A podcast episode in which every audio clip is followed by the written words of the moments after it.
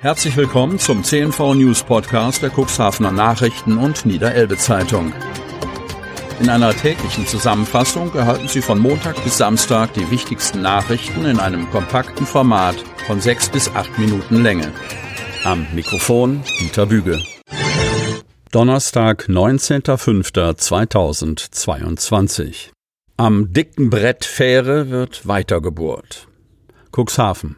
Die Fährverbindung zwischen Cuxhaven und Brunsbüttel wurde zum Ende des Jahres 2021 eingestellt. Trotzdem berichtet Cuxhavens Oberbürgermeister regelmäßig über den aktuellen Sachstand. Auf der jüngsten Sitzung des Rates der Stadt kam Uwe Sandja noch einmal auf die große Bedeutung der Fähre, unter anderem für den Tourismus zu sprechen. Mit der Elbfähre sind viele Menschen zwischen Brunsbüttel und Cuxhaven gependelt. Viele Besucher aus Schleswig-Holstein haben hier die Strände und die gastronomischen Angebote genutzt, erinnert Uwe Sandja. Auch mit Blick auf die Logistikwirtschaft habe die Fähre eine wichtige Rolle gespielt. So sei die Elbfähre zunehmend auch von Lkw angenommen worden.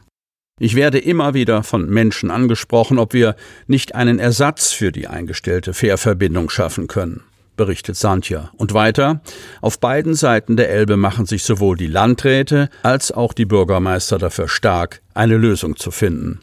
70 Prozent der Kosten der Fähre seien für den Treibstoff Gas gewesen. Wenn wir die nicht in den Griff bekommen, wird kein Fährbetrieb möglich sein. So der Oberbürgermeister, der in dieser Woche weitere Gespräche mit Fachleuten über die Antriebstechnik einer Fähre führen möchte. Jetzt werde geprüft, ob und welche Fördermittel für eine Neuauflage der Elbfähre in Frage kommen könnten. Eine Anschubfinanzierung ist das Wichtigste, sagt Uwe Santier, der keinen Zweifel darüber aufkommen ließ, dass es keinen Sinn mache, eine neue Fährlinie auf den Weg zu bringen, die dann binnen drei Monaten wieder geschlossen werden müsste. Santja kündigte an, mit Vertretern der Landkreise und Kommunen von beiden Seiten der Elbe einen Termin im Wirtschaftsministerium in Berlin zu vereinbaren. Z-Graffiti in Otterndorf aufgetaucht. Das Z aus Russland ist nun auch in Otterndorf angekommen, teilte die Otterndorfer Ratsfrau Ursula Holthausen, SPD, auf der jüngsten Ratssitzung mit. An der Schleusenstraße sind Stromkästen mit einem gelben Z besprüht worden. In mindestens einem Fall ist zusätzlich auch das Symbol Hammer und Sichel in roter Farbe offensichtlich mit Schablone aufgesprüht worden. Der Buchstabe hat im Angriffskrieg Russlands gegen die Ukraine eine Symbolik erhalten. Der lateinische Buchstabe Z hat sich zum Zeichen der Unterstützung für die russische Armee und die Regierung entwickelt. Er steht für Sa, zu Deutsch für. Das ist ein Straftatbestand. Das muss an den Staatsschutz gemeldet werden und die Verwaltung soll Anzeige stellen, empfahl der Bürgermeister Klaus Johansen SPD in dieser Angelegenheit. Außerdem sollten die Schmierereien schnellstmöglich aus dem Stadtbild verschwinden. Interessenten für das Café Brüning Otterndorf.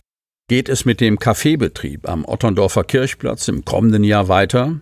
Schließlich handelt es sich an dieser Stelle um eine Institution mitten in der guten Stube der Stadt. Wie berichtet haben jedoch die derzeitigen Betreiber Claudia Wolf und Stefan Grieving zum Jahresende gekündigt. Sie waren Unterpächter, denn die Hauptpacht bei Familie Brüning hat seit 2019 die Stadt Otterndorf übernommen. Carsten Nickel, FDP, brachte bei der jüngsten Ratssitzung das Thema aufs Tapet. Schließlich sei es wichtig, dass die Innenstadt weiterhin belebt sei und da habe das Café ein Alleinstellungsmerkmal und sei nachweisbarer Frequenzbringer für die umliegenden Geschäfte. Der Verwaltungsausschuss werde sich Ende des Monats mit der Thematik beschäftigen, kündigten Bürgermeister Klaus Johansen und Stadtdirektor Frank Thielebeule an. Und sie stellten in Aussicht, dass es möglicherweise im kommenden Jahr weitergehen könne. Sie gaben bekannt, dass sich bei der Stadt bereits vier Interessenten gemeldet hätten. Die Möglichkeiten, wie es dort weitergeht, müsse mit dem Verpächter Brüning gemeinsam ausgelotet werden. Ein Café wäre die beste Lösung, so SPD-Fraktionssprecher Malte Hink. Aber wir haben ja freie Marktwirtschaft. Woraus setzt sich der Bioabfall zusammen? Kreis Cuxhaven. Was ist drin im Biomüll? Stadt und Landkreis Cuxhaven überprüfen die Zusammensetzung der Bioabfälle. Dazu werden in Teilen der Stadt Cuxhaven sowie den Gemeinden Landhadeln, Wurster Nordseeküste und Lockstedt stichprobenartig Biotonnen gewogen und der Inhalt durch ein Fahrzeug der Stadt Cuxhaven eingesammelt. Der Müll wird anschließend sortiert und bestimmt. Dies erfolgt vollständig anonym. Es werden keine Daten zu Adressen oder Haushalten erhoben. Der Bioabfall wird nach der Einsammlung durch Mitarbeiter des Instituts für Energie und Kreislaufwirtschaft an der Hochschule Bremen in Fraktionen sortiert. So kann die genaue Zusammensetzung des Biomülls bestimmt und der enthaltene Anteil an Fremd- und Störstoffen festgestellt werden. Durch dieses Verfahren wird überprüft, ob der Biomüll die strengen Qualitätsanforderungen der Bioabfallverordnung für eine Weiterverwertung einhält. Der Bioabfall aus der Stadt und dem Landkreis Cuxhaven wird derzeit in einer Anlage in Sandstedt zu hochwertigem Kompost verarbeitet. Ab 2024 sollen die Abfälle in einer mit den Kreisen Pferden und Osterholz gemeinsam errichteten Vergärungsanlage in Osterholz-Scharmbeck zu Biogas und Kompost verwertet werden.